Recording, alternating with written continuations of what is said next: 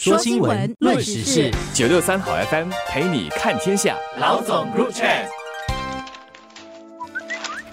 你好，我是罗文燕，华文媒体集团营运总编辑。你好，我是吴欣迪，联合早报总编辑。上星期备受瞩目的新闻之一是 TikTok 在美国国会的听证会。TikTok 的首席执行官周受资上星期四出席了美国众议院能源和商务委员会的听证会，接受众多议员长达五个小时的拷问。TikTok 是中国短视频平台抖音的海外版，母公司是中国企业字节跳动。在美国和中国两大国之间的竞争日益加剧的情况下，TikTok 应用的网络安全和数据的隐私权成了美国的打击目标。美国已经禁止在官方设备上使用 TikTok，拜登政府也已经提出要求，要字节跳动出售在 TikTok 的股权，否则美国将全面封禁这个平台。星期四的听证会是让 TikTok 有个解释和阐明他的做法，并设法消除美国众议院对他的资讯安全疑虑的一个机会。所以这个听证会可说是关系到 TikTok 下来的命运，也牵涉到中美关系，所以备受各界瞩目。此外，过去虽然曾经在美国国会作证的科技企业掌舵者有包括脸书的创始人、亚马逊的创始人、苹果首席执行长等等，但很少有外资企业的首席执行官在美国国。会作证，上一次已经是在二零一零年的事情了。当年是丰田总裁出席听证会，讨论数百万辆汽车召回的问题。再加上周受资是土生土长的新加坡人，这也是第一次有新加坡籍的首席执行官代表大企业在美国国会作证。因此，这场听证会也受到了新加坡人的关注。不少国人星期四深夜上线观看听证会的直播，看看周受资的表现如何。也看他是否经得起拷问。周受之一个人面对那么多人的轮流拷问，五个小时下来，我想他的大脑记忆力、他的逻辑思维、口才与应对能力，甚至是体力，都受到了极限的考验。从美国国会两党议员的发问就能看出，他们其实并不是很有兴趣聆听他的回答，因此。时常在他话才没说几句的时候就打断了他。一些评论员，包括美国的自己的评论员，都认为这场听证会不是为了寻找什么答案，因为他们心中早就已经预设了立场，更多呢是让这些议员做一场秀，秀给美国自己的选民看。但是尽管如此，我们从周受之的回答还是可以看到。他一直都很沉住气，面对咄咄逼人的质问，他总是不慌不急、不吭不卑地回答。即使他一度讽刺美国的社媒啊资料外泄。他也是脸带笑容，很有风度的。经过了这次的公证，原本之前保持得很低调的周受之呢，现在已经成为了网红了。网络上流传着许多他公证时的视频，这些视频不只是让他在新加坡赢得了许多喝彩，在中国也有不少人。开始的时候呢，是对他的身份和背景感到好奇，后来呢，则是折服于他的从容表现，无形中也给我们新加坡加分不少。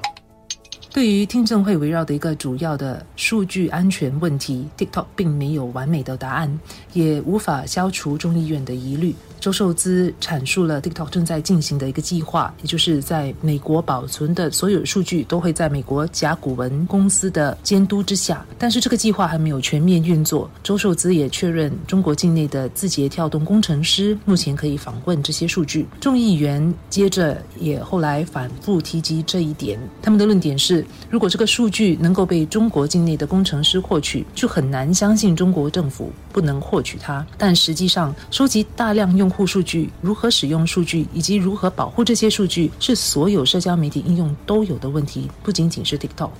众议员和西方国家对于 TikTok 的担忧，其实也适用于脸书、Instagram、Telegram、Line 等等其他的社交媒体平台。周受资在听证会上少有的反驳众议员时，就提到了美国公司如脸书在数据上过去的记录也不是很好。当年英国咨询公司剑桥分析，在未经脸书用户的同意情况下，就获取了数百万脸书用户的个人数据，用来投放政治广告。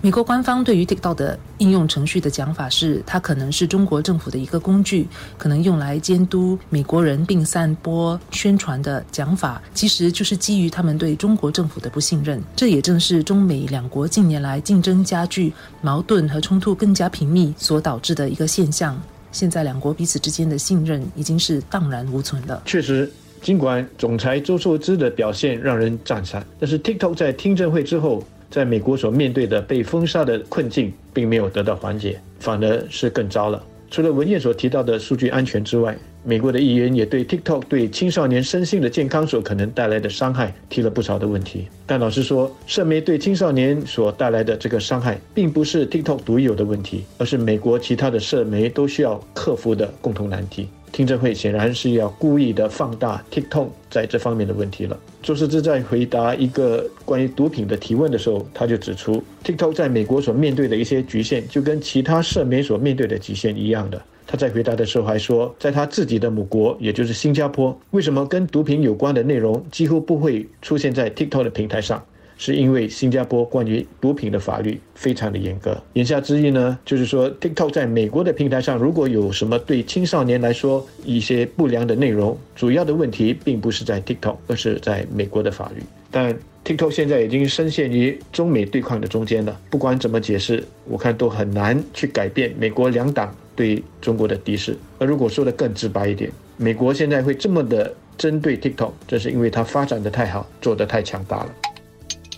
美国众议院议长麦卡锡星期五说，他认为周受资在国会的证词非常令人担忧，也说他相信美国国会将通过两党立法来处理 TikTok 所引起的国家安全忧虑。从麦卡锡的讲话，还有美国民主和共和党议员在听证会上所展展现的一致和团结立场来看，TikTok 下来将面对要不从字节跳动剥离，不然就将在美国被全面禁止的命运。但字节跳动脱售 TikTok 的可能性看来是很小的。一方面，不太可能有合适的投资者愿意大手笔的买下这个价值五百亿美元的政治烫手山芋；另一方面，字节跳动如果愿意卖，就等于是对美国政府的一大妥协，有损中方的颜面，所以看来也不太可能。如果出售 TikTok 这条路行不通，那它在美国基本上也只有两条路可走：一个，拜登政府看来会提出限制法，赋予美国商务部权力来禁止威胁国家安全的国外技术，以此途径来禁止 TikTok 的应用。但这相信。会遇到艰难的法庭的挑战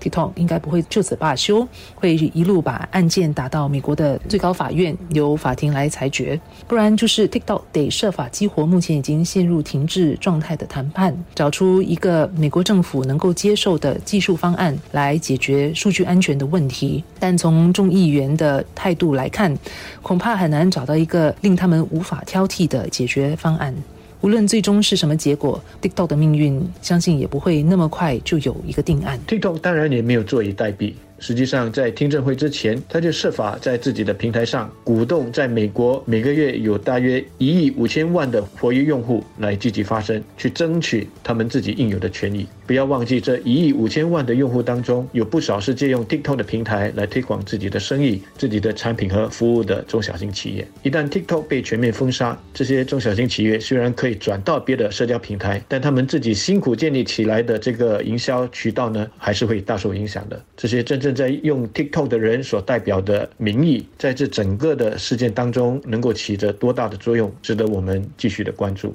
无可否认的，摆在 dito 前面的路是充满着许多的未知数。他自己呢，要加快脚步去设法在数据安全方面推出更多的方案来让美国放心。他也要建立一个可以跟美国政府还有国会挑战的一个律师团。一旦需要通过诉讼来阻止美国立法封杀自己的时候，他要有足够的这个宪法专家在法庭上去为他们自己据理力争。他还要去设法安抚现有的广告商还有客户，避免他们因为担心平台在美国被封杀。而开始积极的在其他的社交平台上去另建营销的渠道。美国是 TikTok 在海外呢最赚钱的市场。如果它在美国的发展受到了挫折，甚至不幸的完全被封杀了，那么它的整个海外发展计划呢恐怕也会大受影响。可以肯定的，TikTok 的这个市场估值已经是要大打折扣了。但在这个时候，这或许已经不是他们高层领导层所最担心的事情了。